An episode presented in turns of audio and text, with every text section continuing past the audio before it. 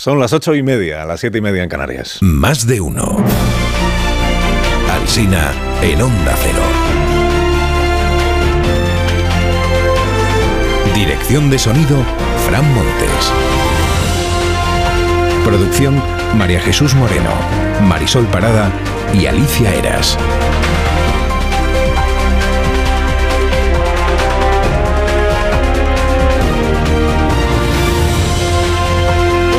Al viernes, qué maravilla. Ya que ya, estamos en puertas de un fin de semana, luego llegará el lunes, es verdad.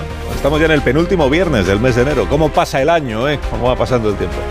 Y cómo se nos va a ir la mañana, ya verá usted. Aquí, aquí, estamos hasta las 12 y 20 en cadena, desde las 12 y 20 en edición local, hasta las 2 de la tarde que llegará Elena Gijón con Noticias Mediodía. Bueno, cosas que están por suceder en la vida política y social de nuestro país. Eh, el PSOE celebra cónclave en, en Galicia, ¿dónde si no? En Galicia, si es que hay elecciones dentro de un mes en Galicia lo llaman convención política, va a servir para que los dirigentes que asistan escuchen y aplaudan las intervenciones de los elegidos por la Dirección Nacional.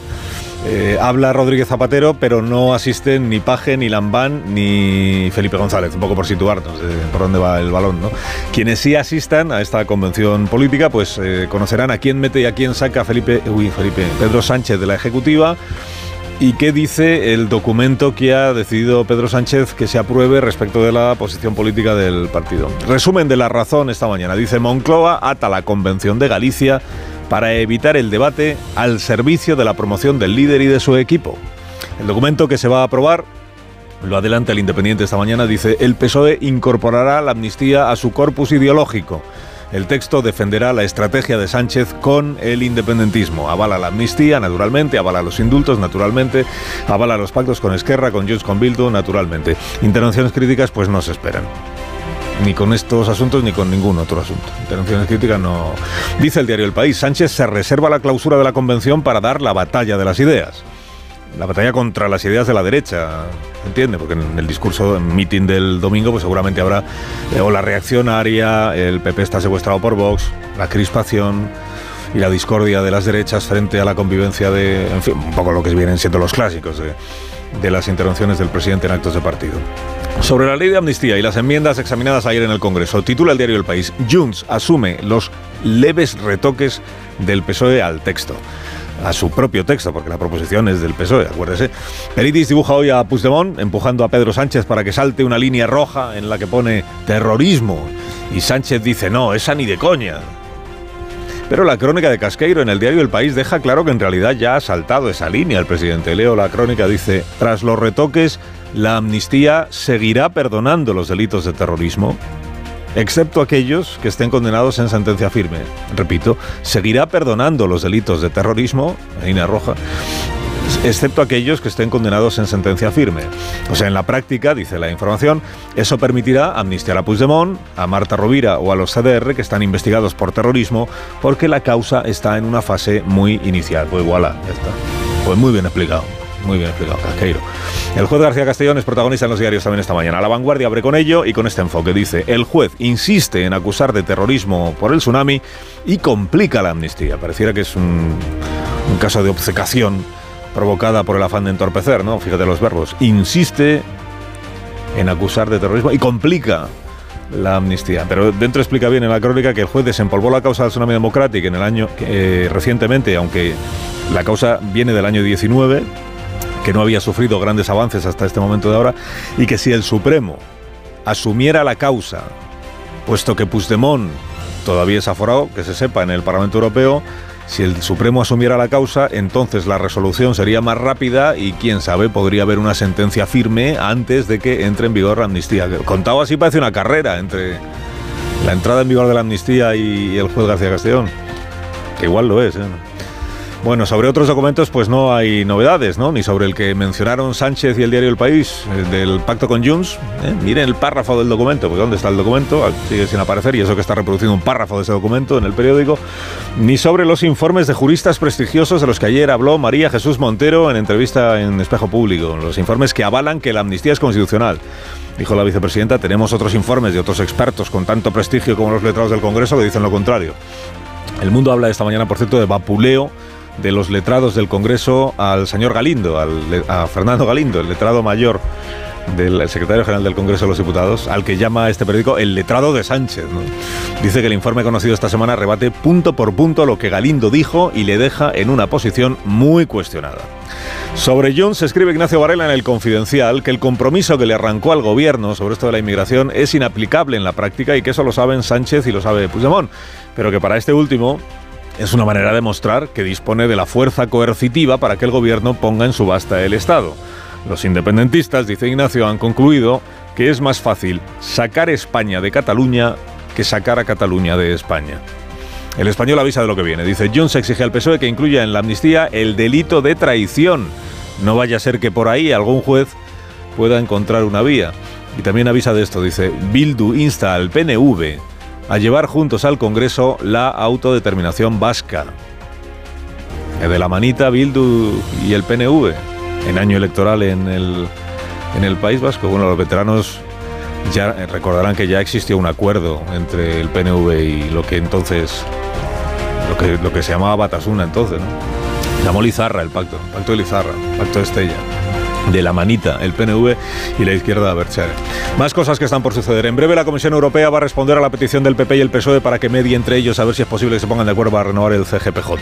Te lo cuenta Suances en el mundo. Dice, inminente anuncio. Tras un mes de reflexión, Bruselas está lista para desempeñar un papel e incluso para explicar cuál sería ese papel. Es cuestión de horas o de días dice Pablo.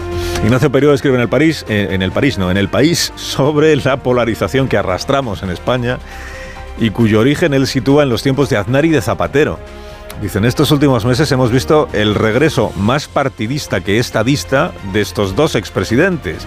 Y lo significativo es que ese regreso no es fruto tanto de haberse reconciliado con sus bases como de lo mucho que siguen molestando a las otras bases. Vamos teniendo, dice Ignacio, ya unos años para reconocer que es el cainismo donde nos sentimos verdaderamente como en casa. El capítulo de inmigración. Chinches y hacinamiento son las dos palabras que más se leen en las crónicas sobre las salas para solicitantes de asilo en el aeropuerto de Barajas. El defensor del pueblo ya avisó en diciembre y ahora reitera la petición al gobierno para que haya condiciones dignas para todas estas personas que están ahí esperando. A veces se hace eco de lo que dicen los policías de Barajas. ¿Y qué dicen? Pues que los dos vuelos diarios que llegan a Madrid desde Casablanca, dos vuelos de la Royal Air Maroc, o sea, la compañía aérea del Reino de Marruecos, son los que traen a numerosas personas que nada más aterrizar solicitan el asilo pateras aéreas, lo llama el diario ABC. Dice, nadie se atreve a afirmar si hay connivencia o dejadez por parte de la compañía aérea marroquí, pero la reiteración ha suscitado las sospechas. En el país destacan esta mañana que el Parlamento alemán ha aprobado la nueva ley migratoria que endurece los requisitos para quedarse en Alemania y agiliza las expulsiones para echar a, los inmigrantes irregulares de Alemania. O sea, más fácil que antes echar, más difícil que antes permanecer. Esta es la línea que ha asumido, como saben, la Unión Europea bajo presidencia de turno del Gobierno de España. El canciller Scholz, socialdemócrata, queda como el gran deportador. La canciller Merkel, que era conservadora, queda como la gran acogedora. Qué cosa ¿eh? de la vida política. Raúl del Pozo dedica su columna en la última del mundo a Felipe el dinosaurio. Lo machacan, dice. Y yo pertenecí, dice Raúl, al sindicato del crimen. Cuando criticar al felipismo era enfrentarse a los intocables. Los que antes nos perseguían por antifelipistas son de la misma camarilla que ahora acusa a Felipe de pertenecer al sindicato mafioso. Qué cosas, ¿eh? en la última del país entrevistan a un experto en dinosaurios. Se llama Steve Brusette y que declara, lo más terrible del dinosaurio no son sus dientes, es su inteligencia. Esto seguro que lo tienen presentes quienes quieren exterminar a Felipe.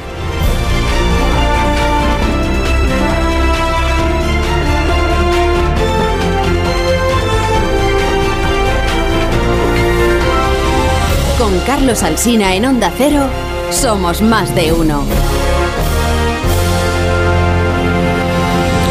Que las temperaturas caen, mm, sobre todo hoy que llega el frío, que aparecen los resfriados, que aparece la tos, escucha este consejo de Bio3 que te va a ayudar este invierno. Vaya tos. No sé si he cogido frío o un catarro, pero esta tos me está matando y los niños están igual. Con la llegada del frío y la contaminación aparecen los resfriados y la tos. Si te preocupan la tos y la irritación, no lo dudes. Consulta a tu farmacéutico. Bio3 Fitobronc es un jarabe balsámico con sustancias vegetales activas y miel que ayuda a suavizar y despejar la garganta. Bio3 Fitobronc, jarabe adultos y jarabe niños, actúa para toda la familia. Este invierno confía en tu farmacéutico y en Bio3.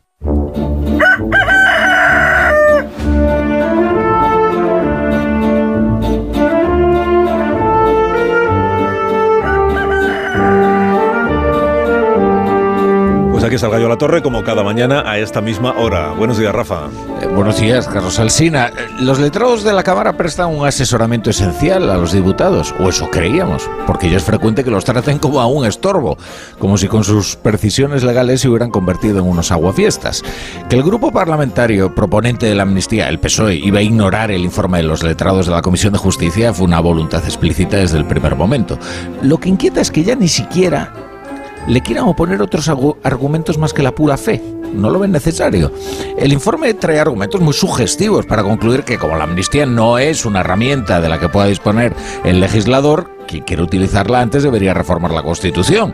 Un inciso, a Junts estas sutilezas constitucionales le dan totalmente igual, porque lo que no cree Junts es en la Constitución.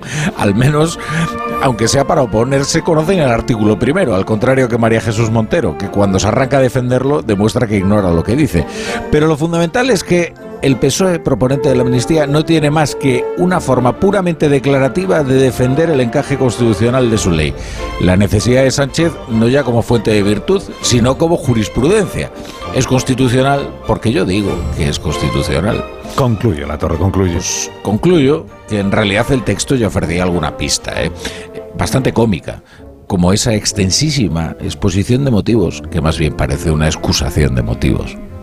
Te deseamos que tengas un día estupendo, Rafa. ¿eh? Que trabajes adecuadamente, como siempre, ¿eh? como siempre. Siempre, hombre, por favor. Y gracias por madrugar con nosotros. Es mi trabajo. Claro, Un abrazo solidario, Rafa. me voy. Rafa, un abrazo solidario. Ya me he ido. Rafa, que se ha ido, ¿no? Rafa, un abrazo de Se ha ido. Tú no puedes hablar hasta que no seas presentado. Que se me caen los goles de las manos. Sí, pero es que ahora no Los estamos goles, de eso. perdón. Ahora vamos a hablar de la noticia sostenible del día y lo vamos a hacer de la mano de Iberdrola. Iberdrola, por ti, por el planeta.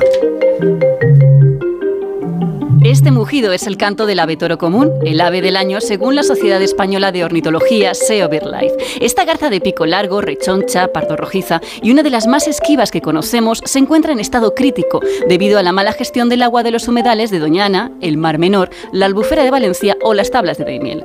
Si se secan los carrizales donde habita, el ave toro desaparecerá. De hecho, apenas quedan 40 machos en todo el país. La Cumbre Mundial del Clima ha aprobado una importante medida, triplicar las energías renovables para 2030.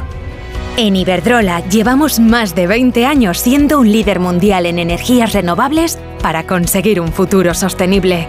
Únete a las energías limpias de la mano de un líder mundial. Iberdrola, por ti, por el planeta. Empresa colaboradora con el programa Universo Mujer.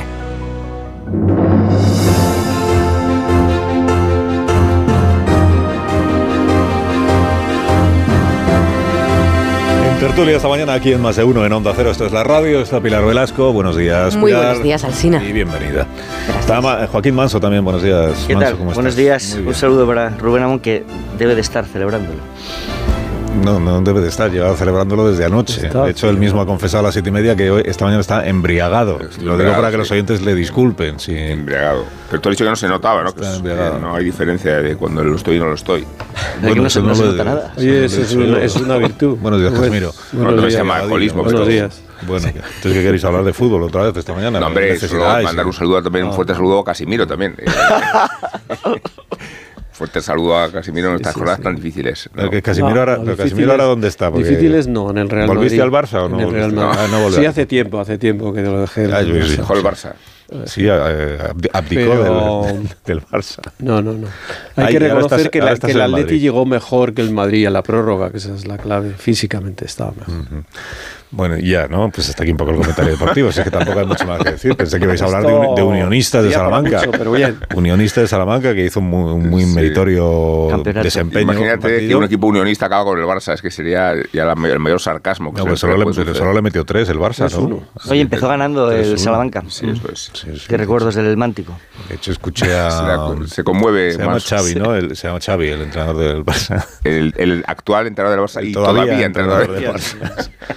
Escuché decir anoche que, que el partido había estado igualado, pero porque es que ahora la competición de, de futbolística en España está muy igualada. O sea que ya no vamos a ver goleadas como las de otros tiempos. La de ayer, ¿no?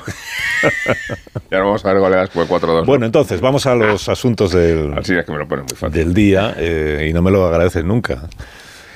Vamos a los asuntos del día que no son, que no, bueno, no son el fútbol. A ver, es que tengo varias cosas a la vez en la cabeza y no sé cómo ordenarlas, eh, porque todas al final guardan una. Llevan a lo mismo. to- Todas guardan una relación.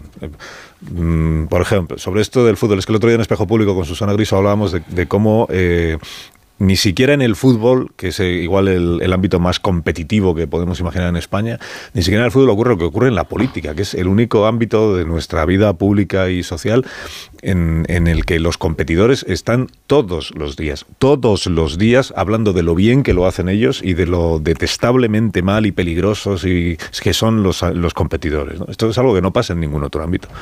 Y en todos los demás ámbitos hay competencia también. En los medios de comunicación hay competencia. Las televisiones compiten entre ellas, las radios competimos entre nosotras, los eh, periódicos competís entre vosotros. Pero, pero a nadie se le ocurre que, ¿no? que un comunicador, por ejemplo, pues, todos, los, todos los días explica a sus oyentes lo bueno que es este programa, lo bien que lo hacemos todo aquí, lo bien que gestionamos, y, y, eh, a diferencia de esos de enfrente, por sus nombres, ¿no? que son detestables y que son enemigos de España. Pues esto es lo que pasa en la política todos los días. Lo digo porque ayer salió una encuesta del CIS que dice que los españoles estamos hartos de la crispación y que a ver si ya se ponen de acuerdo los partidos. No sé qué.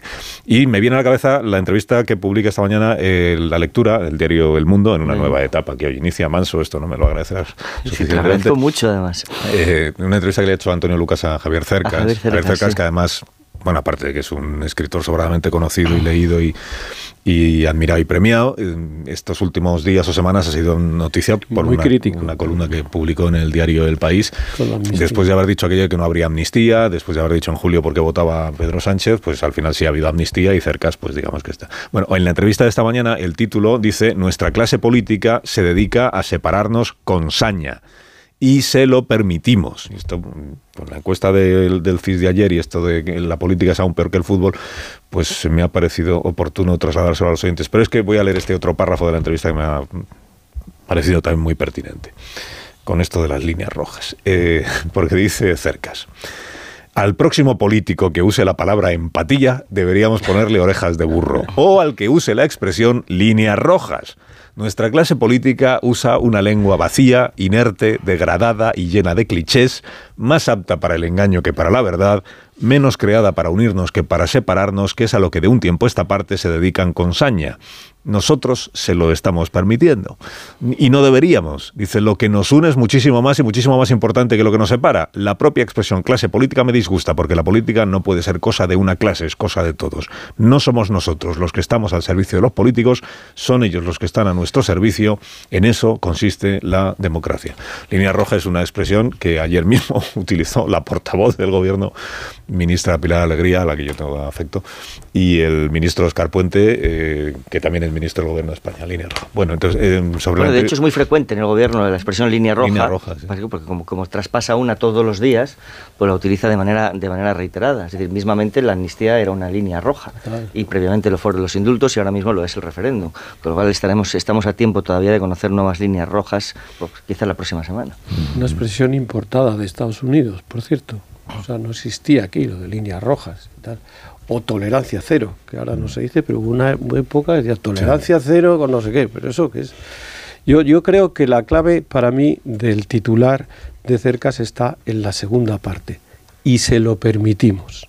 Porque claro, si los políticos crisparan a la gente y la gente no les votara, pues los políticos cambiarían. Pero es que se lo permitimos. Es- ese es el tema. O sea, vivimos en una sociedad que está clamando todos los días pactos, grandes acuerdos, pero vive cómoda en el enfrentamiento. Es decir, la gente tiene una eh, un, un problema con la identidad, o sea, el sentirse agredido por otros, el sentirse formando parte de un grupo, el y eso está, eso está en la sociedad. O sea, eso no es un invento de los políticos. Los políticos utilizan eso, lo exacerban, pero eso está en la sociedad y ese es uno de los principales problemas. O sea, voy a contar una anécdota de ayer, que yo creo que es significativa. Yo ayer no pude llegar a este programa por un atasco. Entonces, bueno, ya aproveché, ya me tuve que volver a Madrid y antes de ir al trabajo me paso, yo siempre hago la compra por la mañana. Y llego tal, y comento en, en una de las tiendas, he, he tenido un problema para llegar hoy a San Sebastián de los Reyes. Y entonces la persona que me estaba atendiendo me dice, no se meta usted con mi pueblo. O sea, quiero decir, es, es esa sensación de que todo lo que... O sea, Y tú eh, más, ¿no? Dice, claro, dice, oiga, usted que no, que no estoy hablando de eso.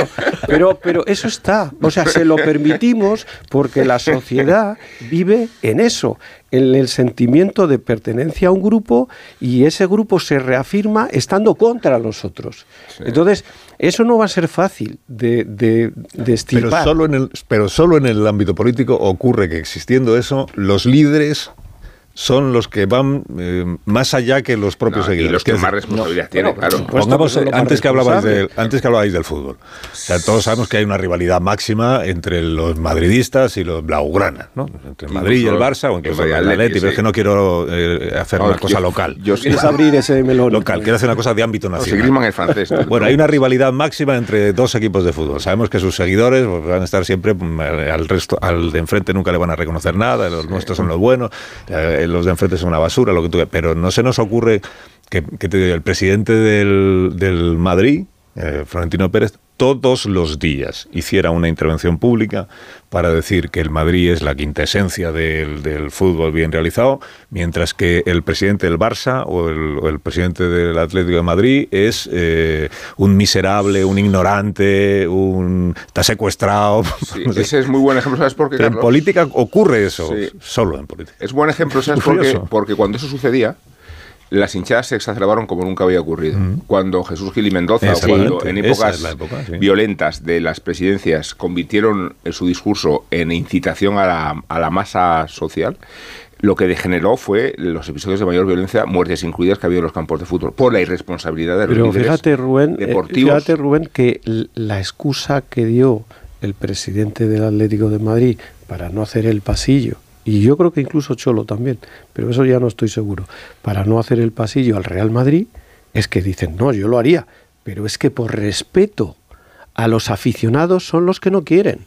Es decir, que la masa social está en esa dinámica de confrontación y de enfrentamiento. Sí, pero ah, cuando Cercas dice en la entrevista con, con Antonio Lucas, esto de, y se lo permitimos, es imposible no remitirse también al resultado de las últimas elecciones. Es decir, claro, ¿quién, puede, quién podría pensar que respaldando determinadas opciones políticas y si se producía un resultado como el que finalmente ha salido, no íbamos a estar en la situación en la que estamos. Situación en la que estamos al comienzo de la legislatura.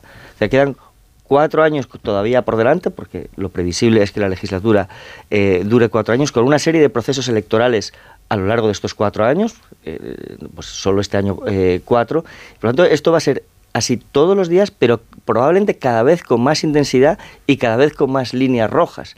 Por lo tanto, quizá nos estará tiempo de volver a preguntar qué le parece a la gente la crispación y el resultado que volverá a dar será el mismo y eventualmente, una vez cada cinco o seis meses, se alcanzará algún acuerdo que nos dará para hacer un editorial en el que digamos qué bien están los, eh, los pactos de Estado y acallar en nuestras propias conciencias para el día siguiente volver a la misma dinámica. Yo creo que el pacto de Estado al que hemos tenido que asistir 20 años después de que empezara la cosa, para poder celebrarlo, consista en que se ha conseguido sacar una palabra de la Constitución que se ha quedado ana- anacrónica, antigua, eh, para cambiarla por otra. Que, que hasta ahí llega el pacto de Estado, porque es, es- es eso. Cinco años ha costado, cinco años además. de negociación Cinco años de y negociación. 20 de, y 20 de reclamaciones de los de las Efectivamente, de la sociedad civil, cinco años de reclamaciones en algo que se podía solucionar, como acabamos de comprobar esta semana, en 48 horas. Y yo, como siempre nos metemos con, o nos metemos mucho con el CIS y con razones, eh, celebro las dos encuestas que han, que han publicado esta semana porque hacen fotografías y radiografías de, de cuestiones que a mí me parecen interesantes, tanto eh, la, encuesta de, de género que salía esta semana, eh, como esta sobre la crispación, que sorprende además que Tezanos señale y subraye que en esas encuestas hay una gran parte de los que participan que dicen que quieren acuerdos entre el Partido Popular y el Partido Socialista, cuando Tezanos podíamos entender que está más alineado con el con, con, la posición del PSOE, que como la del PP están absolutamente polarizados en el, en el Congreso de los Diputados. No veremos al PP votar al PSOE y veremos pocas veces en las que el PSOE le tienda la mano al, al PP para llegar a acuerdos. Lo vimos en los reales decretos y lo vamos a ver seguro que durante, que durante este año. ¿no? Las elecciones, mencionabas, eh, Joaquín, es verdad que son muy buen ejemplo de, de las líneas rojas, ¿no? tanto las autonómicas como las, como las generales. Cómo se pasan ciertas líneas rojas en las autonómicas y hay cierta respuesta social a, a, esas líneas rojas que se pasan en las autonómicas y una vez refuerzan a unos, en las autonómicas al Partido Popular y en las siguientes refuerzan al Partido Socialista en la respuesta al crecimiento de Vox y a los acuerdos y a los gobiernos del PP con Vox. ¿no? Eh, yo la reflexión de debe haber líneas rojas o no haberlas, porque si no las tienes no vulneras ninguna y no te las saltas, casi prefiero que las haya, que haya líneas rojas, que las pongan y que después podamos hacer, eh, bueno, que podamos criticar ese movimiento de líneas rojas. Y hacerlo yo es que reflexionar. prefiero llamarlo principios. Claro, yo prefiero que los haya efectivamente O sea, lo que a que no los haya, no ¿no? era que no que no haya líneas rojas, que no haya principios, sino la expresión. No, no criticábamos el hecho en sí de que tenga que haber. No, no, lo, lo, lo- reflexiono yo, ¿no? El- si tú no tienes líneas rojas, no tienes por qué saltártelas. Menos mal que hay líneas rojas y que podemos señalar a cualquiera. ¿eh? En este caso estamos pero señalando la realidad, la, Pilar. la- la realidad de la amnistía, pero ponemos, sí que si hiciéramos un ejercicio de poner a los principales partidos, todos tienen vulneración y saltos de las líneas rojas. Algunos más que otros. principios. Claro, pero la reflexión de la crispación es precisamente esta, Joaquín, de algunos más que otros. La crispación es cuando vemos solo las líneas rojas en, el, en uno de los sectores, en una de las partes. Y yo creo que la crispación y la polarización es precisamente cuando solo vemos, pues eso, un ámbito de sesgo ideológico que creo que sí que es lo que nos está pasando en la sociedad española. Eh, parcialmente es así. Hay, hay otra noticia que quiero mencionar hoy que tiene que ver con esto de la crispación y con lo que dice Cercas de, de que, la, de que los políticos nos dividen con, con saña. Sí, es que de que la productividad cae un 7,3% en España de 2000 y dispara la brecha con la Unión Europea. Cae un 7,3% en España cuando en Alemania crece un 12%. Claro, esto sucede porque en un país en el que no es posible alcanzar acuerdos de Estado en el espacio de la centralidad, no es posible tampoco aplicar políticas eficaces a medio plazo, lo cual tiene una repercusión sobre la calidad de nuestra actividad económica y la tendrá también, ya lo veremos, sobre la calidad de nuestro estado de bienestar. Eh, so- sobre Tezanos, eh, a mí la encuesta de, mm, la igualdad me pareció muy, muy pertinente y creo que bien planteadas las preguntas. Es, es- esta de hoy no es que no me parezca pertinente, pero cuando lo de la pero cuando se pregunta eh, sobre qué asuntos entienden los ciudadanos que deben ponerse de acuerdo el PSOE y el PP, ahí sí me da la impresión de que hay un sesgo en la elección de los Sí. asuntos. CGPJ. dice, le voy a leer estas cuestiones. y- claro. le Ya voy lo a- dijo Pilar yo. le voy a leer estas cuestiones y usted me dice cómo de importante le parece que el PSOE y el PP se pongan de acuerdo. La primera, el CGPJ. Es increíble. Las siguientes son la lucha contra la violencia de género. Bueno, o sea que las otras creo que son poco polémicas. ¿no? Eh, la lucha contra la violencia de género, la política exterior, la reforma del Estatuto de los Trabajadores, que es por cierto donde mayor porcentaje de ciudadanos cree que es muy importante que se pongan de acuerdo cuanto antes, la financiación autonómica, la fiscalidad, eh, medidas contra el cambio climático y la gestión de los fondos europeos. Hombre, podía haber añadido eh, el señor Tezanos otros asuntos para que el PSOE y el PP se pongan de acuerdo. Pues, ¿qué te digo yo? La, La amnistía, pues. La amnistía. El- 0,6 no daba de con los- preocupación en la última de los españoles, que a mí me parece lógico. A mí lo que me parece 0,6. sorprendente es el como- nivel de los encuestados que daba menos, tienen en tu daba casa menos o donde sea. preocupación, daba menos preocupación por la violencia de género y ha que preguntado por explique ella. una- que expl- que explique el barómetro del CIS cada mes pregunta esto de cuáles son los asuntos que a usted más le preocupan. El encuestado puede decir tres. Tres. Eh, entonces, luego lo que sale es el, el porcentaje de encuestados que han mencionado cada uno de ellos. Claro, si tú dices, a mí lo que más me preocupa es eh, el paro, que siempre es lo que prim- primero sale, el paro, la corrupción o La vivienda. y la sí. Pues ya la amnistía no puedes decirla, porque ya has dicho tres. Entonces, el 0,6 son ciudadanos que mencionan la amnistía como uno de los tres principales problemas. Y haciendo la media de, los, como dices, tres, luego se hace una media que es que cuánta gente dice que la amnistía es un, problema, sale el 2,3%, me parece. Pero claro es que la violencia de género está por debajo de... Casi todos los temas están por debajo del 2,3 y por encima están los, los que ya imagináis.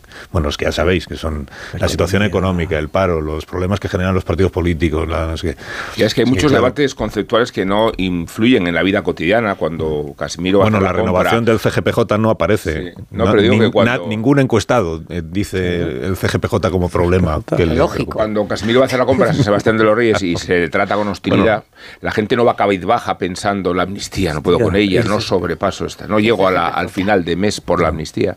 Pero eh, la degradación de, un Estado de Derecho, de sus límites democráticos, de su pudor institucional, ¿cómo se mide? ¿Y, qué grado de congoja provoca? Yo creo que por eso la conclusión tan relevante es la crispación y la polarización una sociedad partida eh, y, de cierto punto también desorientada por, por el poco escrúpulo institucional que existe entre quienes gobiernan y cómo quienes gobiernan que exageran esa polarización. ¿Eso cómo lo mides? Pues mira, se mide que muchas veces sale entre los tres principales problemas de los españoles los partidos políticos. Que, que, efectivamente es esto. O sea, que en tu vida diaria, con todos los problemas que tú tienes, los partidos sean uno de tus problemas principales, es para que se lo hagan mirar.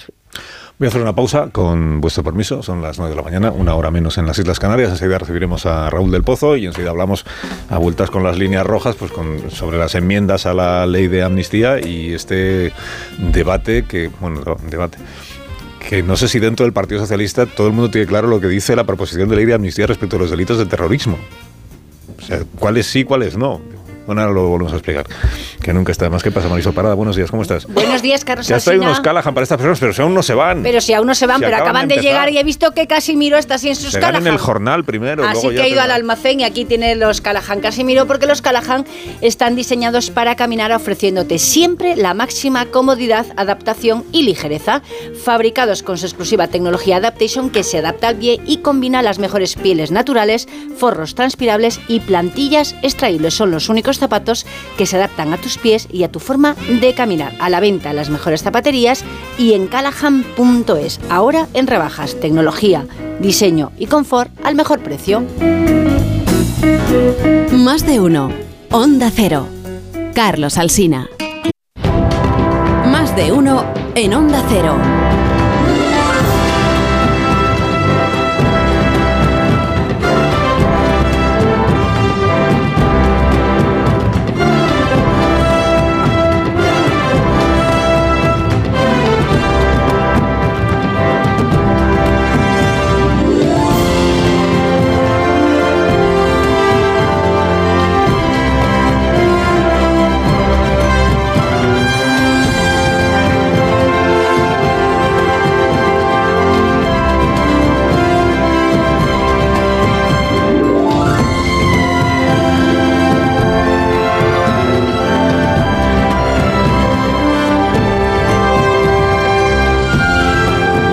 Seis minutos de la mañana de este viernes, son las 8 y 6 minutos de la mañana en las Islas Canarias. Estamos aquí en Tertulia con Pilar.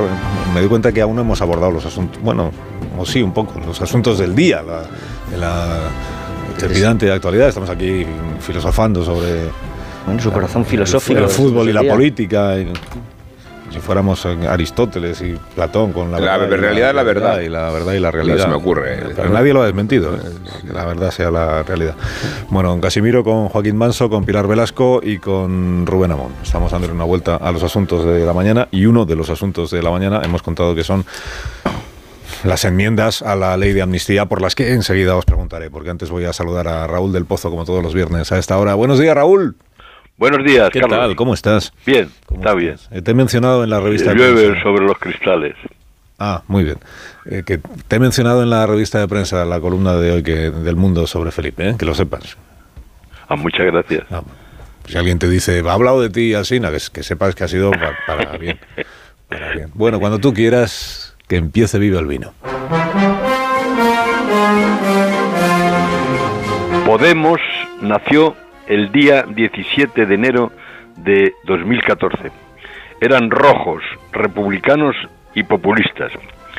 Fue la Revolución de Mayo en la Puerta del Sol y llegaron al gobierno. Los de Mayo de París no consiguieron ni un conserje. Los de Podemos lograron cinco ministros. Transformaron la indignación en cambio. En las elecciones europeas de ese mismo año lograron cinco diputados. En las generales de 2015, 69 escaños. De sus cinco fundadores no queda ninguno. Fueron purgados, no creo que fueran fusilados. Estuve en una de sus primeras asambleas. Decían sí se puede como si rezaran. Eran un soviet de profesores sin obreros. Querían asaltar los cielos y echar a la casta hasta que ellos mismos se convirtieron en casta. Nuestras ideas siguen intactas, nuestra determinación también, ha dicho Pablo Iglesias en el décimo aniversario de Podemos. Culpan de su derrota al poder mediático y a las cloacas. Al principio se codearon el sol con los ocupas y los raperos. Cantaban las letras de los chicos del maíz con metáforas muy atrevidas, el rap que escucharía Ho Chi Minh en la jungla. Pablo Iglesias era muy de los chicos del maíz. Admiraba a Robespierre, aunque su guillotina era virtual, una metáfora virtual.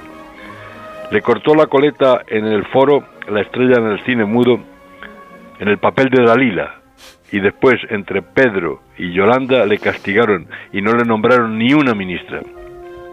Pero tiene cinco votos, cinco balas de plata que valen tanto como las de RC o Junt.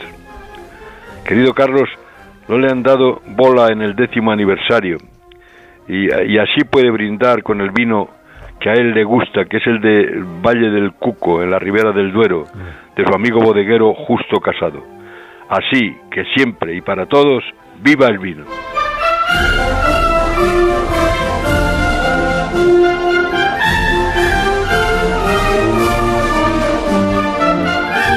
Raúl del Pozo sabe que vino es el favorito de cada uno de los protagonistas de la actualidad y de la vida política. Es un buen reportero. Bueno, pues que la, la, imagen de Isabel Díaz Ayuso interpretando a Dalila en una película muda me parece inmejorable. Insuperable. Incomparable. Insuperable. Genial. Que tengas un Muy gran bien, fin de semana. Raúl. Pablo Iglesias sería Sansón, claramente. ¿Qué, sería claro, yo, claro. ¿Qué sería yo sin ti? Vamos, Raúl. Que tengas buen fin de semana. Vas a colgar ahora el teléfono, cuidado, ¿eh? ¿Cómo, cómo hacemos para Hoy, hoy, para joder a la gente? No, hoy con fuerza, porque está tronando en media España para que se oiga Vale, bien el pues venga, colgado, a ver. tomar por saco. A tomar por saco. Bueno, pues hasta aquí el hasta aquí el vino. Eh, Entonces, hemos contado a los oyentes, ya os voy pidiendo opinión por, por los asuntos. Hemos contado que empieza una convención política del Partido Socialista. Dices, eh, ¿dónde es? Pues ¿dónde va a ser? En Galicia. En Galicia, dentro de un mes menos un día, hay unas elecciones autonómicas, o sea que ya están ahí mismo. Y en Galicia es donde el Partido Socialista, en una convención que es como una quedada de, de partido, en la que el domingo eh, creo que intervienen, el, bueno, creo en el cierre intervendrán el candidato a la Junta de Galicia por el PSOE, por el PSD-PSOE, E, que es el señor Besteiro, y Besteiro el de ahora, eh, Gómez Besteiro, y el presidente del gobierno y secretario general del Partido Socialista, Pedro Sánchez, que es quien cierra. Y ahí es pues donde hará pues el mitin o lo que corresponda. Y antes de eso pues se aprueba un documento, un documento que adelantan ya eh, varios periódicos, entre ellos el de Casimiro García Vadillo, como he contado, en el que lo que se viene a decir es que todo lo que ha hecho y va a seguir haciendo Pedro Sánchez, pues es lo que hay que hacer, un poco en el resumen, ¿no? Incluida la amnistía, incluidos los indultos, incluidos los pactos con Junts per Cataluña y con Esquerra, con el argumento argumentario que ya conocemos, que es que es la única posibilidad para eh, frenar la ola reaccionaria, impedir el gobierno de las derechas, la regresión y, todo aquello. Y sobre esto de la amnistía, y os pido opinión, ayer se han aprobado, en el, se han votado en el Congreso de los Diputados las enmiendas, que son como las...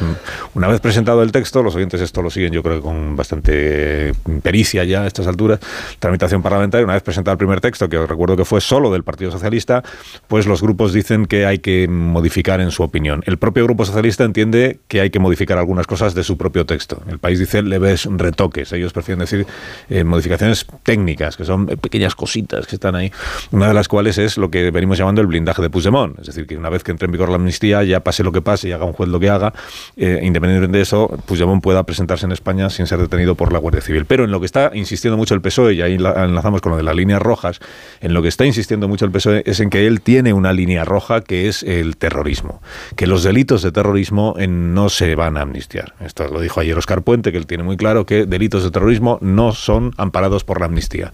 Pero ya hemos explicado aquí a los oyentes varias veces que en realidad sí son amparados por la amnistía, salvo cuando el procedimiento judicial ha llegado al último puerto, que es el de que ya no caben más recursos judiciales a una sentencia, y entonces dice, y la sentencia ya es firme.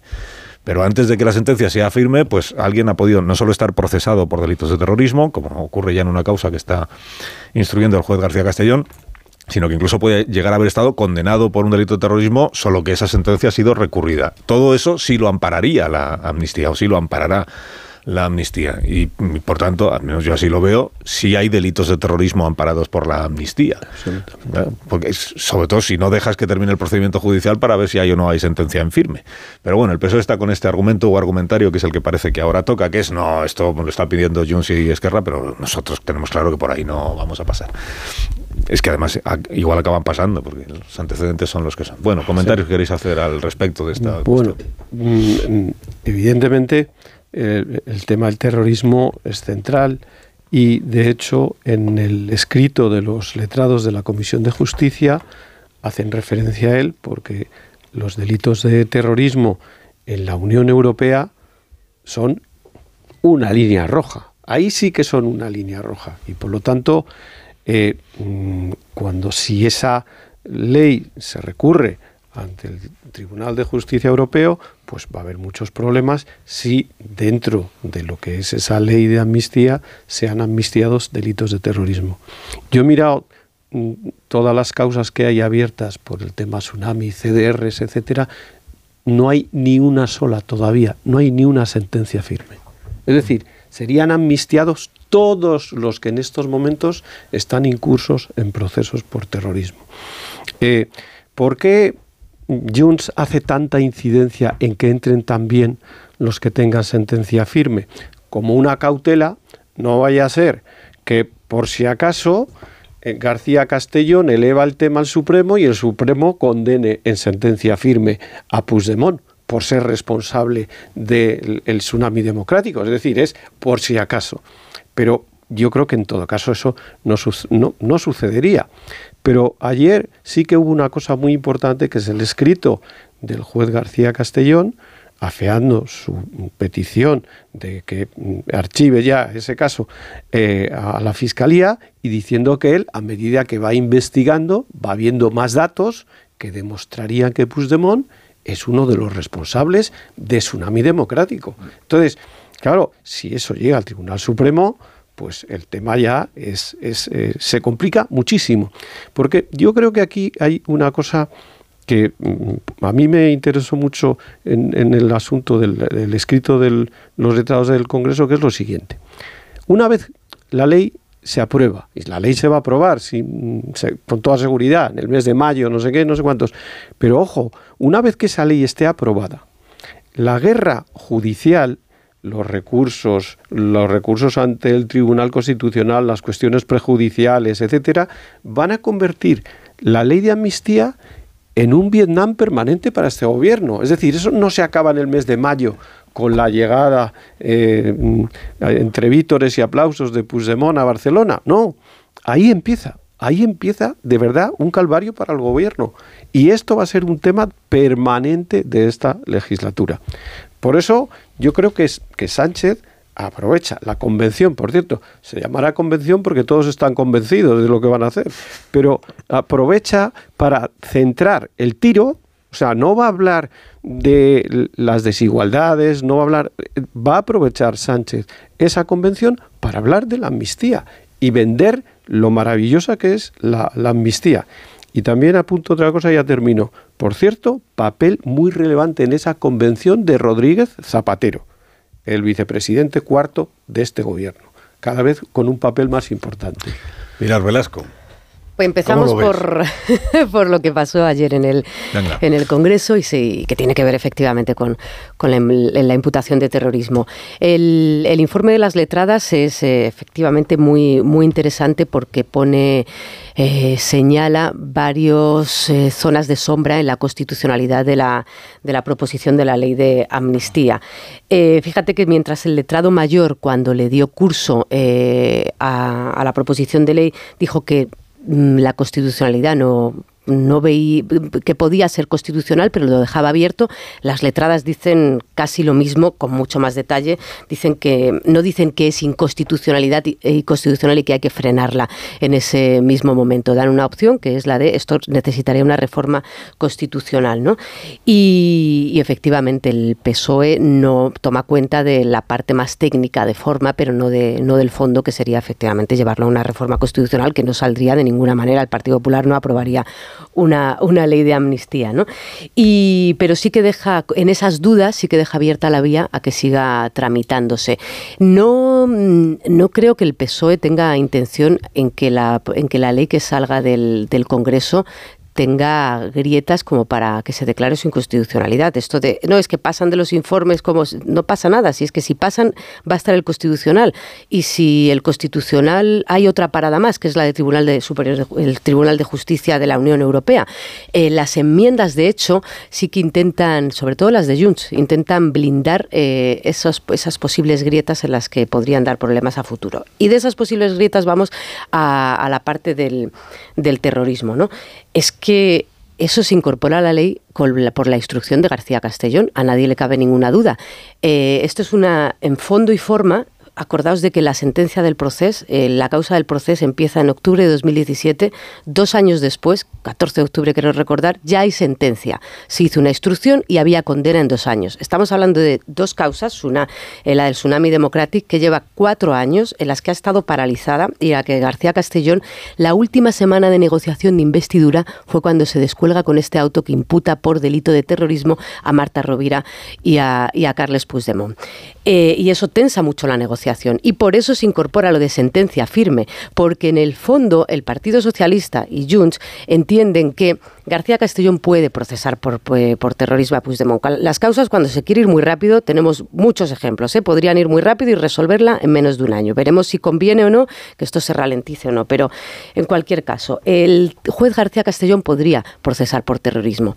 Pero los jueces de la Sala Segunda del Supremo avalarían una acusación o una condena que no cuenta, los mozos, en su respuesta al juez, detallaron que no había ningún muerto a causa de los altercados. La propia familia del muerto con este infarto que se produce en una de las manifestaciones no se ha presentado en la causa porque entiende que no es, que, o sea, que las revueltas en contra de la acción, contra el proceso, que su familiar no murió desgraciadamente eh, por esta consecuencia. Y pese a ello, bueno, García Castellón podría condenarle la sala, de, la sala segunda, que ya ha revocado muchas instrucciones de García Castellón, entre ellas la de cuando intentó eh, el, el procesar a Pablo Iglesias, efectivamente. Eh, la Fiscalía también se opuso, pero el Supremo avalaría el Tribunal Superior de Justicia avalaría una condena por Supremo, terrorismo. Supremo. Pues Supremo. El, Supremo. no, el Supremo, el Constitucional y el porque todas las Europa. condenas acaban en sentencia firme. El Supremo avalaría una condena por terrorismo con, con, el contenido que hay, yo lo dejo, en, lo dejo muy abierto, porque es que a luces de todo el mundo, en el proceso, no sé, igual que en las manifestaciones eh, en la sede de Ferraz organizadas, no hay una organización terrorista detrás.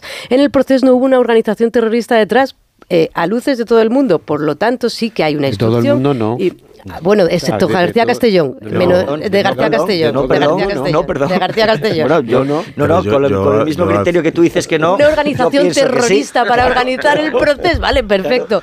Veremos, no, no, veremos cómo acaba esto. Aceptando todo lo que acaba de decir Pilar, lo, lo veo como un argumento eh, de refuerzo de la tesis contraria a la del gobierno.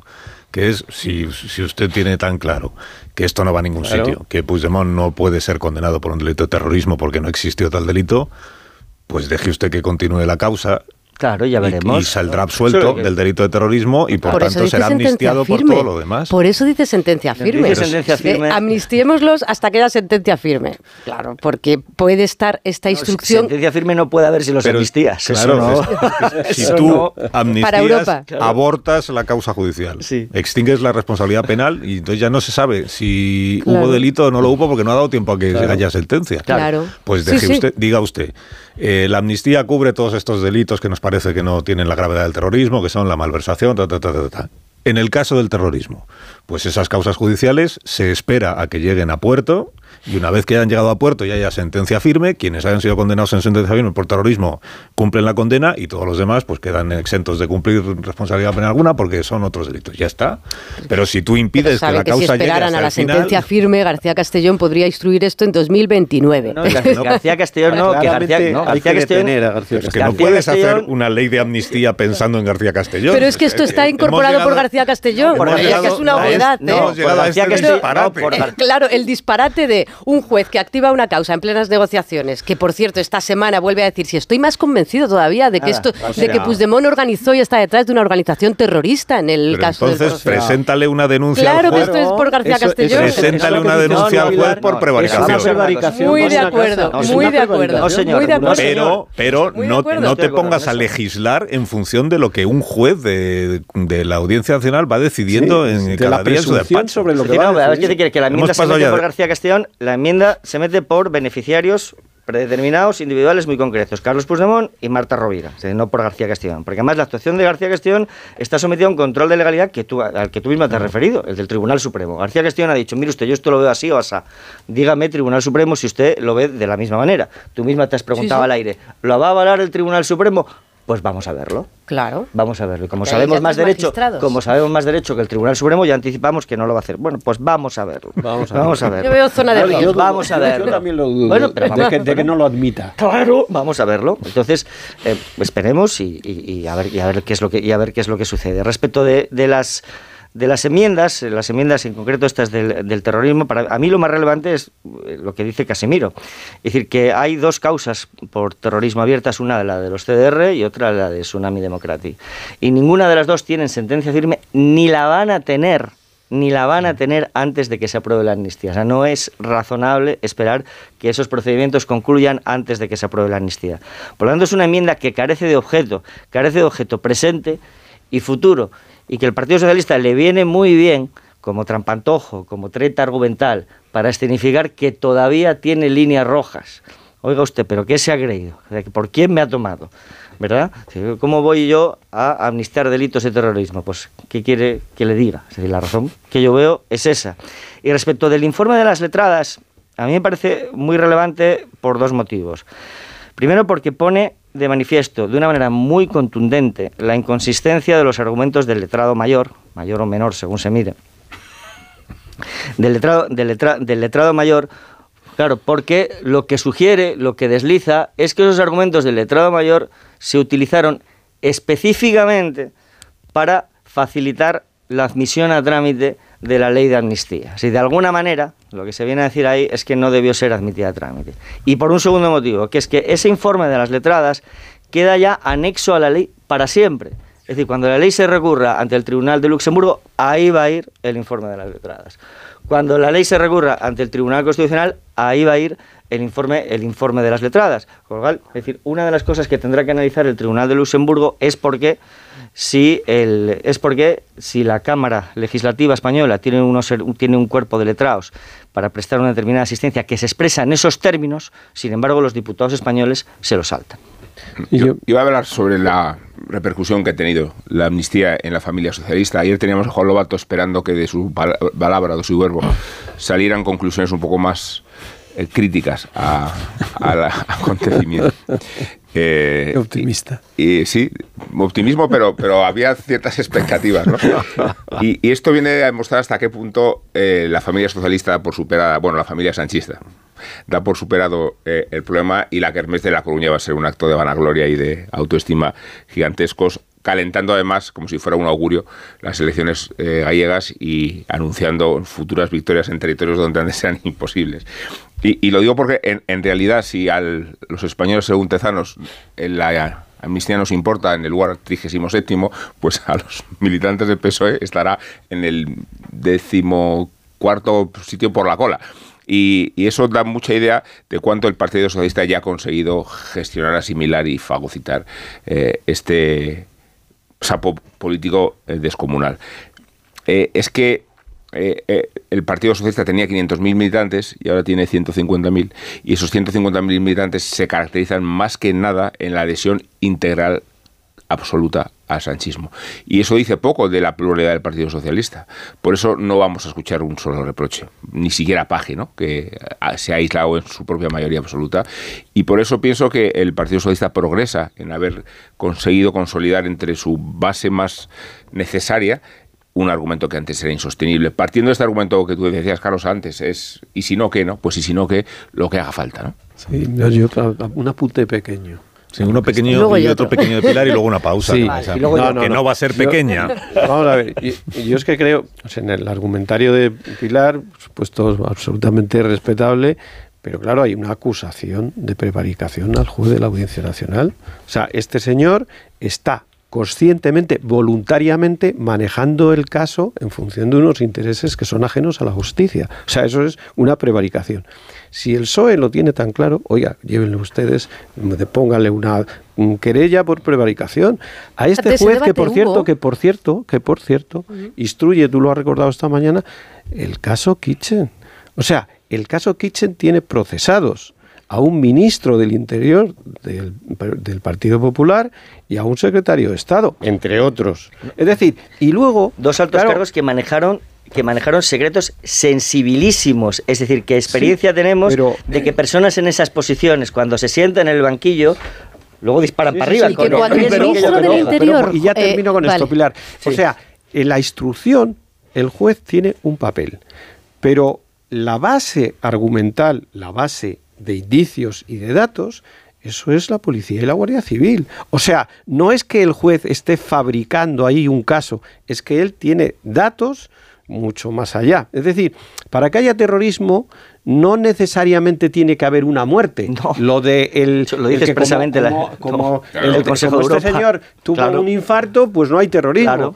Oiga usted, es que hay actos de terrorismo que no terminan con la muerte de una persona y hay muchos casos de terrorismo en España que afectan a personas que no que no terminan en muerte, que no terminan en muerte. Se me acumulan los apuntes. Y otro, rapidísimo de los letrados. un apunte. No, no, no. pero, que, miro que si no me da tiempo a responderte. Venga todos están de acuerdo, menos el juez García Castellón, hombre, por favor. Hubo un debate interesante sobre si era prevaricación o no cuando la Sala del Supremo recriminó en términos muy duros a García Castellón que no estaba instruyendo adecuadamente cuando intentó desbancar a Pablo Iglesias de su, bueno, del Congreso de los Diputados para que le procesara al Supremo. El Supremo también eh, fue muy duro contra García Castellón y dijo, oiga, usted está intentando sacar a Pablo Iglesias, es que ni siquiera ha instruido ni ha terminado la, la causa. Y la Fiscalía Anticorrupción, ni te cuento. Mencionáis, Kitchen, que la Fiscalía Anticorrupción, por por cierto, cuando el ministro Fernández Díaz le dice al juez García Castellón, oiga, yo como máximo responsable de Interior actuaba en connivencia y conocimiento del señor presidente del gobierno, Mariano Rajoy,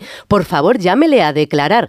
Esa, eh, esa llamada a declarar ni está ni se la espera. Quiero decir, las instrucciones.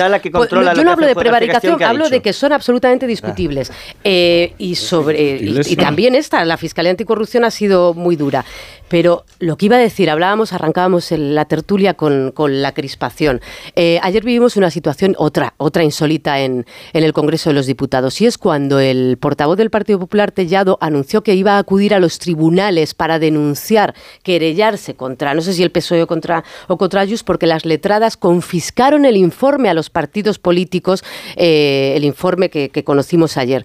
Tuvieron que salir las letradas, que hay que recordar que dos de ellas tuvieron cargos en el Partido Popular, una de ellas excelentísima letrada, Pilar García Escudero, tuvieron que decir, oiga, no, es que esto lo hacemos así siempre. El PP ni siquiera se molestó en preguntar a las letradas si realmente se había confiscado el informe, pero públicamente ante la sociedad española acusaron de que había pasado algo muy grave como es confiscar un informe. Decía Joaquín, el letrado menor. El letrado mayor Fernando Galindo está, eh, es un excelente letrado, igual que Pilar García Escudero. Los letrados, además, están defendiéndose internamente entre ellos de la politización, También tuvo cargos de la PSOE, ¿eh? politización, También, digo, Joaquín. está bien decirlo, como digo, ella, no, efectivamente, de PP, efectivamente, en el ministerio tuvo en el PSOE, no claro. recuerdo ahora cuál si era el de, no recuerdo ahora cuál, pero pausa, claro, ya. los dos, pero que hayan tenido cargos no evita que sean magníficos de letrados y que se estén defendiendo entre ellos internamente apunta a que se está intentando desgastar a una figura tan importante como los letrados.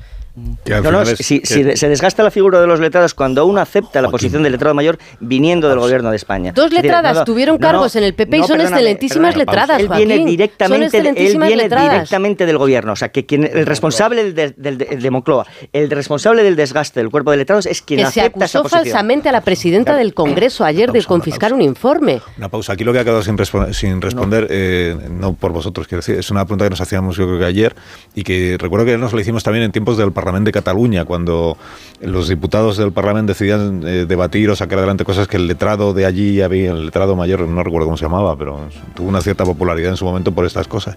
El letrado era contra... ¿qué es? ¿Y entonces para qué sirven los letrados? Si los letrados emiten un informe y luego los, los legisladores o el gobierno en este caso dice, bueno, es que opiniones hay muchas y es un debate doctrinal y nosotros también tenemos otros informes. La, la pregunta, sin entrar ya en más, es, ¿y entonces para qué sirven los letrados?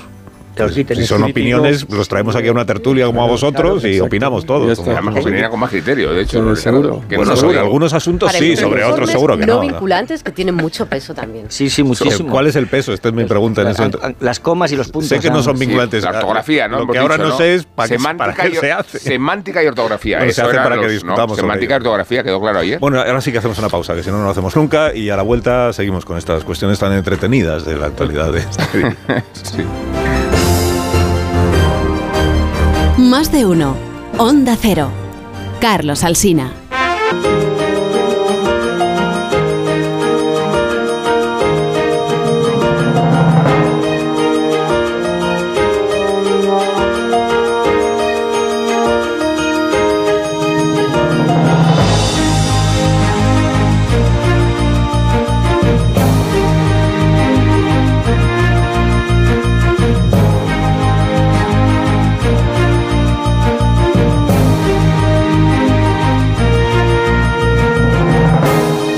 Menos 22 minutos, las 10 de la mañana, son las 9 menos 22 minutos en las Islas Canarias y hoy en Tertulia, aquí sin asomo alguno de crispación y de cosas de esas que la gente no quiere, estamos... no, es verdad. El día para crisparse.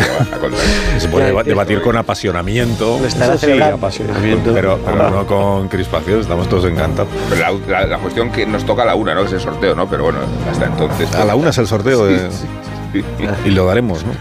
De la Copa del De Rey. la Copa del Rey. Ah, es- ya, ya, es la ya. más Vale, vale, importante vale. de todas las Estaba yo pensando. No, es el único sorteo en el que cree Amón.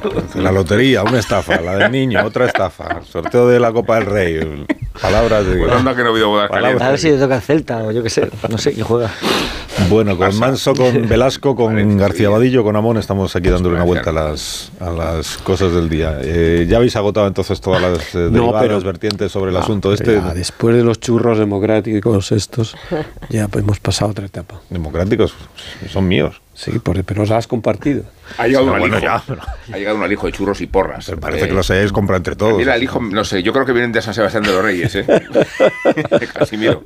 Sí, por- es verdad, son, son de Sanse. Sí, sí, sí, claro. seguro, deja, seguro. deja de meterte con un- San Sebastián de los es Reyes un pueblo- allá donde vas. Un pueblo extraordinario, vamos. Una ciudad extraordinaria. Ciudad, ciudad, perdón. Gente magnífica. Igual hasta es no, igual es Villa, Sanse, no sé. Pero ciudad desde luego, es que tú no has luego. visto el tamaño que tenemos. Hombre, enorme. Ciudad.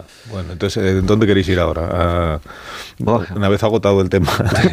tema agotado por hoy, ¿eh? amnistía. Agotado por hoy el tema este de la amnistía, que, que no significa que ya esté agotado del todo porque estamos iniciando la legislatura en realidad. O sea que todavía nos queda bastante. Bueno, pero fíjate, en el tema de, eh, yo de- digo, en el tema de la sequía, ahí vamos a tener una grandísima oportunidad de ver hasta qué punto mm, hay mm, ánimo de colaborar no solo entre los partidos políticos, sino entre las distintas administraciones. Y ya estamos viendo que antes de poner una medida en marcha, ya las comunidades posibles afectadas ponen pie en pared. O sea, ya, por ejemplo, Aragón dice trasvase, de broma, tal, no sé qué. Es decir, que el- el- eh, ahí eh, va a ser un test estupendo de la solidaridad que puede haber en este país entre unas comunidades que están pues sobradas de agua y otras que la necesitan. Vamos a ver. Es un test. el- ah, para mí es un test muy importante. Hemos empezado el programa con un poco filosofando un poco y la cuestión del agua va a poner a prueba ni más ni menos que una idea de España basada o no en la solidaridad. Es decir, cuando se puso en marcha, bueno, se puso en marcha, cuando se aprobó el Plan Hidrológico Nacional, porque ponerse en marcha no se, no se apro- aprobó nunca, respondía a una concreta idea de España, que era la que defendía en aquel momento el Partido Popular. Y se derogó precisamente porque Zapatero defendía una, una idea de España diferente. Esto es lo que se pone a prueba de nuevo ahora, si, estamos, si somos o no capaces de consensuar entre todos una idea de España en la que unos se ayudan a los otros. Es decir, aquellos que tienen un excedente de agua para, para beneficio de sus regantes o, de- o en general de su actividad industrial, de su actividad económica, de su actividad económica en general, son capaces o no de solidarizarse con la región de al lado que sin embargo no disfruta de ese excedente. A lo largo de estos años lo vamos a ver y más pronto que nunca. Que además Ya ha habido ahí una- restricciones al consumo humano, ni más ni menos, que es la medida más extrema para inmediatamente ya en el caso de Andalucía y para inmediatamente y para aún más inmediatamente en el caso de en el caso de Cataluña. No, además va a ser muy interesante cómo se alinean las fuerzas políticas en función no de las ideologías, sino de las conveniencias.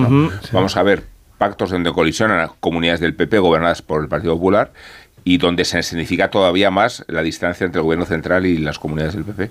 O sea que va a ser una batalla polifacética, ¿eh? con Sí, sí. aliados insospechados. que ya e pasa inesperados. efectivamente en fiscalidad y en quién aporta quién aporta qué. Daba un dato el, el país en, en noviembre que 9 millones de personas en España estaban ya con restricciones de, de agua, que es una barbaridad. Es verdad que a veces si no estás en la comunidad que sufre restricciones, lo miras desde fuera, pero Cataluña ha tenido restricciones durísimas este verano. Andalucía se libró por los pelos y eso que había mucha mucha mucha población en Andalucía con restricciones con muchas horas de, eh, al día sin agua en mira, sus en casas y dormí domicilios. en Barcelona en un hotel el lunes y eh, avisaban Esto es testimonio, que ¿no? retiraban, no, fíjate si es testimonio, retiraban el tapón por si tenías la tentación de bañarte, tomar las aguas con abundancia, ¿no?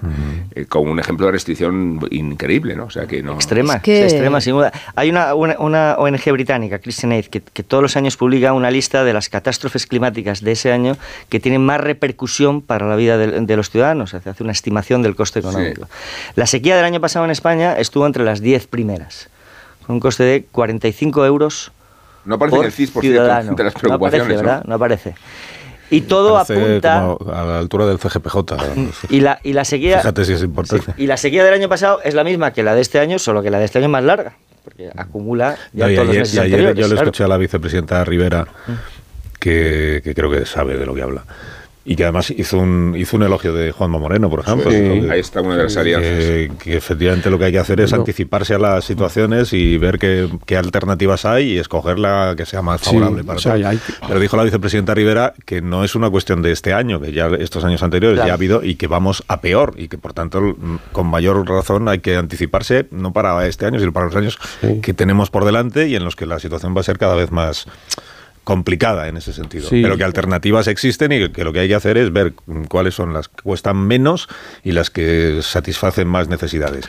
Por eso ella cuando se le pregunta por el trasvase este del, del Ebro a, a la comarca del Priorat en Tarragona, que es el objeto del debate Sí. este, ella dice que no entiende muy bien por qué se le está adjudicando haber dicho que si hay que traspasar agua del Ebro se trasvasa porque ella no se ha referido, porque nadie se lo ha pedido expresamente. Exacto, ella está hablando de medidas excepcionales que se pueden tomar, pues se estudia las que hay y se tomará una, pero que no se ha referido a lo, a lo del Ebro. Pero es, es verdad que dices Ebro y ya tenemos un, Un, un lío. Dices un lío, de- un lío En dentro del general PP. dices porque- trasvase, Sí, sí, yo- ya yo- tenemos un lío. Estuvo aquí el señor Azcón hace, estuvo aquí el señor Azcón hace no demasiado tiempo y él dijo, no, trasvase del Ebro, No, eh, imposible. Y yo le recordé que su colega, el señor Mazón, en la Comunidad Valenciana, está por recuperar el, el asunto del trasvase Sí, del Ebro. sí. Lo tienen ahí puesto a dormir porque es un tema que dentro del PP pues, Muy es un lío considerable. Ahora, hay que mencionar el caso de la vicepresidenta del gobierno, que es, que es una mujer que tiene muchísimo carácter y que lo- lo- los eh, eh, del sector eléctrico siempre dicen, cuando viene de mal café, esta mujer no hay quien la aguante y tal. Y sin embargo, ha demostrado en muy poco tiempo cómo puede hacerse una política de consenso tanto en Doñana como en el Mar Menor. Claro. Es decir, que cuando las administraciones quieren hacer las cosas, las hacen. Y, e, y ella, eh, incluso en su discurso que hizo ayer, tema de la solidaridad y tal, el poner este problema, digamos, en el medio y largo plazo, porque no es un problema de un año, sino que hay que ver cómo se soluciona este problema para dentro de muchos años, porque va a ser un problema permanente, a mí me parece que hay que, que, hay que quitarse el sombrero. Es decir, que los consensos son posibles, no es que sean imposibles, es que hay que hacerlos posibles. Si el gobierno hubiera querido voy un poco a volver atrás, pero es que creo que viene como anillo al dedo. Si el gobierno hubiera querido pactar con el PP los, los famosos decretos, los hubiera podido pactar. Si en vez de invitar a cenar a Moncloa a los de Junts hubiera invitado a Feijó, pues a lo mejor hubieran llegado a algún acuerdo. Es decir, que muchas veces es que no se quiere buscar un acuerdo. Si tú quieres llegar a un acuerdo, ahí tenemos el tema de la vicepresidenta del gobierno, lo tienes. Sí, lo que pasa es que este, este es uno de los asuntos, es, muy breve lo que voy a decir, y, que es, este es, uno de los asuntos en los que no hay alternativa al acuerdo. Pasa algo parecido con, con la sanidad. Es decir, a lo largo de estos cuatro años o hay acuerdo o vamos a un riesgo verdaderamente catastrófico de colapso del Sistema Nacional de Salud. Por lo tanto, o se, o se ejerce un liderazgo integrador o vamos al muro. Que parece que lo que se va a aprobar este fin de semana en la convención del Partido Socialista es precisamente llevar el muro, la ola reaccionaria, al cuerpo ideológico del Partido Socialista. Pues así nos va a lucir el pelo. Pilar. No, que efectivamente no hay alternativa eh, al acuerdo y, va a ser fundamental porque es que te cambia el sistema productivo. Andalucía va a tener que empezar a pensar qué ofrece a sus agricultores para que no puedan producir aguacate y tengan que producir las cosas que consumen eh, menos agua. Esto tiene que haber acuerdos nacionales y no que acabemos escuchando debates que se ridiculizan. ¿Acordáis cuando había que bajar el aire acondicionado dos grados eh, por una cuestión de acumulación de energía y a, un, y a una presidenta del PP decía, nos va a decir a nosotros el gobierno cómo tenemos que poner el aire acondicionado, ¿no? Y se arruinan negocios porque la hostelería sufre, porque igual no entran los clientes y ponemos dos grados. Eh, va a hacer falta pedagogía, porque la sequía es un tema muy serio. Uno si tiene que restringir la, el agua de las duchas en los gimnasios es porque realmente no hay agua y lo que no puede pasar es que se ridiculicen el, con esos mensajes de nos va a decir a nosotros el gobierno si tenemos que ducharnos o no en el gimnasio, ¿no? Eso puede pasar, hay riesgo y ojalá haya altura por parte de administración local y autonómica y nacional, eh, que estoy de acuerdo que Teresa Rivera tiene una política europeísta mm, que hace mucha pedagogía de todos estos debates y, que, y que esto lo vamos a ver antes de que acabe este, esta legislatura, ¿eh? porque la sequía es un, es un tema urgente del año 2024. que va, a exigir una inversión brutal en infraestructuras hidráulicas para aprovechamiento del agua. Es decir, no somos conscientes del coste al que nos vamos a enfrentar. Bueno, ayer decía también la vicepresidenta que, ya están también en ello, por ejemplo, que ya hay, ha aumentado ya la inversión en obras hidráulicas. Bueno, cuando el asunto de Doñana ya hablamos de algunas de esas obras. Ayer el presidente andaluz, el señor Moreno, hablaba de la otra alternativa que es la más inmediata, que es contratar barcos para que traigan agua de otros lugares, pues por ejemplo de Valencia o por ejemplo de, donde las desaladoras tienen agua eh, sobrante. Entonces se puede llevar al puerto de Málaga, esas cosas ya se están eh, estudiando. Todos estos elogios que hemos hecho de la vicepresidenta Rivera, entiendo que esta mañana no los compartirá Josué Nimaz, que ayer fue aludido como populista y no sé cuántas cosas más por la vicepresidenta. Pues bueno, son aspectos distintos de la vida pública de nuestro país. Eh, Ignacio Rodríguez Burgos, muy buenos días. Hola, muy buenos días. ¿Qué tal? ¿Cómo estás? Pues estupendamente viendo los mercados y viendo los trasvases de agua en barco. Ya que no hacemos tuberías, los hacemos en barco. De sal bastante más caros. Mm. Muchísimo más caros. Pero bueno, así es este país ¿eh? y así estamos. Son más caros pero más rápidos. Sí, porque no tienes que pedir permisos eh, eh, de, impacto medioambiental a las comunidades autónomas y tal. En este país recordemos que el mismo gobierno catalán que apoyó el trasvase del Ebro, de Jordi Pujol, eh, después lo rechazó cuando Esquerra Republicana se puso en contra y después llegó a solicitar un trasvase desde el Ródano. Se nos olvida estas cosas, pero esa es la política hidráulica de este país. Pero bueno, ahora lo hacemos en barco. Dentro de poco en barco de vela. crítico, Ignacio, está crítico de sí, sí, sí, Es que eh, lo, del agua en un país donde es el mayor productor hortofrutícola de Europa el mayor productor hortofrutícola de Europa con menor gasto de agua por hectárea y donde hay zonas como en Murcia o en Almería donde el 90% del agua se reutiliza, es sorprendente. O sea, hay una verdadera, eh, un verdadero desconocimiento de lo que está pasando en muchas zonas del país. Un estado aragonés que decía el agua de que le llueve. Casi. Está muy bien. El agua se ha convertido en un título de propiedad, casi. Sí, es un título identitario. Sí, sí. Este, el agua para mí. Claro. Pero bueno, eh, donde hay entonces- trasvase también y de dinero y mucho es en las bolsas. Las bolsas europeas intentan sacar la cabeza ahora que cae el chaparrón, ahora que llueve, y suben todos los índices. Con más dificultad sube el índice español, la bolsa española, apenas una décima y está, bueno, acaba de perder lo- la cota de los 9.900 puntos. Telefónica, ArcelorMittal, Inditex, Amadeus son los valores que más avanzan, Solaria, Unicaja y Iberdrola los que más descienden. Grifols sigue en el ojo de la tormenta, de su propia tormenta, con el Banco Central Europeo solicitando información a las entidades financieras sobre su exposición a esta farmacéutica y con los fondos bajistas, como es el caso de Gotham, diciendo que van a seguir eh, con sus operativas, con su operativa, es decir, van a seguir apostando a la baja. Esto cuando un informe de la Fundación BBVA y del Instituto Valenciano de Investigación Económica muestra que la productividad en España ha caído más del 7% en lo que va de siglo, y de los grandes países europeos es donde más desciende la productividad es aquí, en España. A la vez, la confianza empresarial regresa positivo. Esto acaba de sacarlo el Instituto Nacional de Estadística. Repunta un 0,6% en el primer, para el primer trimestre del año. Construcción, sorprendentemente, es el sector que más mejora, mientras que los mayores recortes, eh, donde hay más desconfianza en el futuro más cercano, se dan en el transporte y en la hostelería, mientras el petróleo se encarece.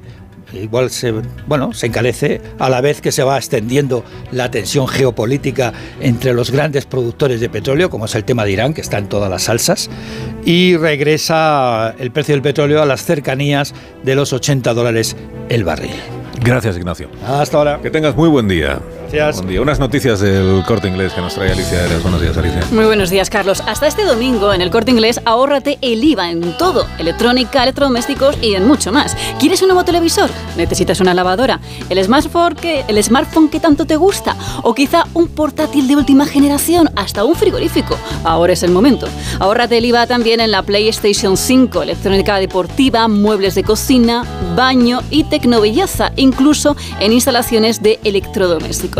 Recuerda, hasta el domingo, ahórrate el IVA en tienda web y app del corte inglés, con financiación fácil, entrega incluso en dos horas y con todas las ventajas que te ofrecen los tecnoprecios del corte inglés. Financiación obtenida por financiera el corte inglés y sujeta a su aprobación. Consulta condiciones y exclusiones en el corte inglés y en el corteinglés.es. Bueno, pues hasta aquí. Hasta aquí hemos llegado. Oye, nos ha cundido la mañana. Bueno, bueno, la, mañana, la mañana sigue, ¿eh? que ahora contaremos las noticias y luego estará allí David de Jorge y hablaremos de un montón de cosas. Y luego hay cultureta a las 11 de la mañana para hablar de otras cuestiones que no sé exactamente cuáles son, pero luego lo iremos descubriendo. Urtain, es que no Urtasun. Urtain. Urtain el boxeador. Sí, eso es. Exactamente. Urtain el boxeador. Bueno, esto luego. El luego. de cestón. Que ahora os tenéis que marchar. Eh, Casimiro, que tengas un fin de semana verdaderamente Seguro, inolvidable. seguro. Eh, y si estás por Me Coruña, pues está, eh, si estás por Coruña está la convención de lo mismo me hace. convención para convencidos que dices tú. Joaquín Manso, que tengas un buen fin de Muy semana. buen fin de semana a todos. Adiós, adiós Pilar Velasco. Muy buen fin de Hasta, semana. hasta el próximo día. Podéis salir juntos si queréis, Joaquín y Pilar del estudio, en, un, en aras de la concordia. Vamos a tomar El exactamente. entendimiento desde la ¿Verdad, Joaquín? discrepancia, que eso es muy bonito. Y yo hasta ahora ya estoy con la, con la albariño, no con el ¿A esta hora qué? Pues son las 10 de la mañana. Por eso. El embriagado soy yo, Manso, el embriagado soy yo. Te acepto Cinco minutos las noticias.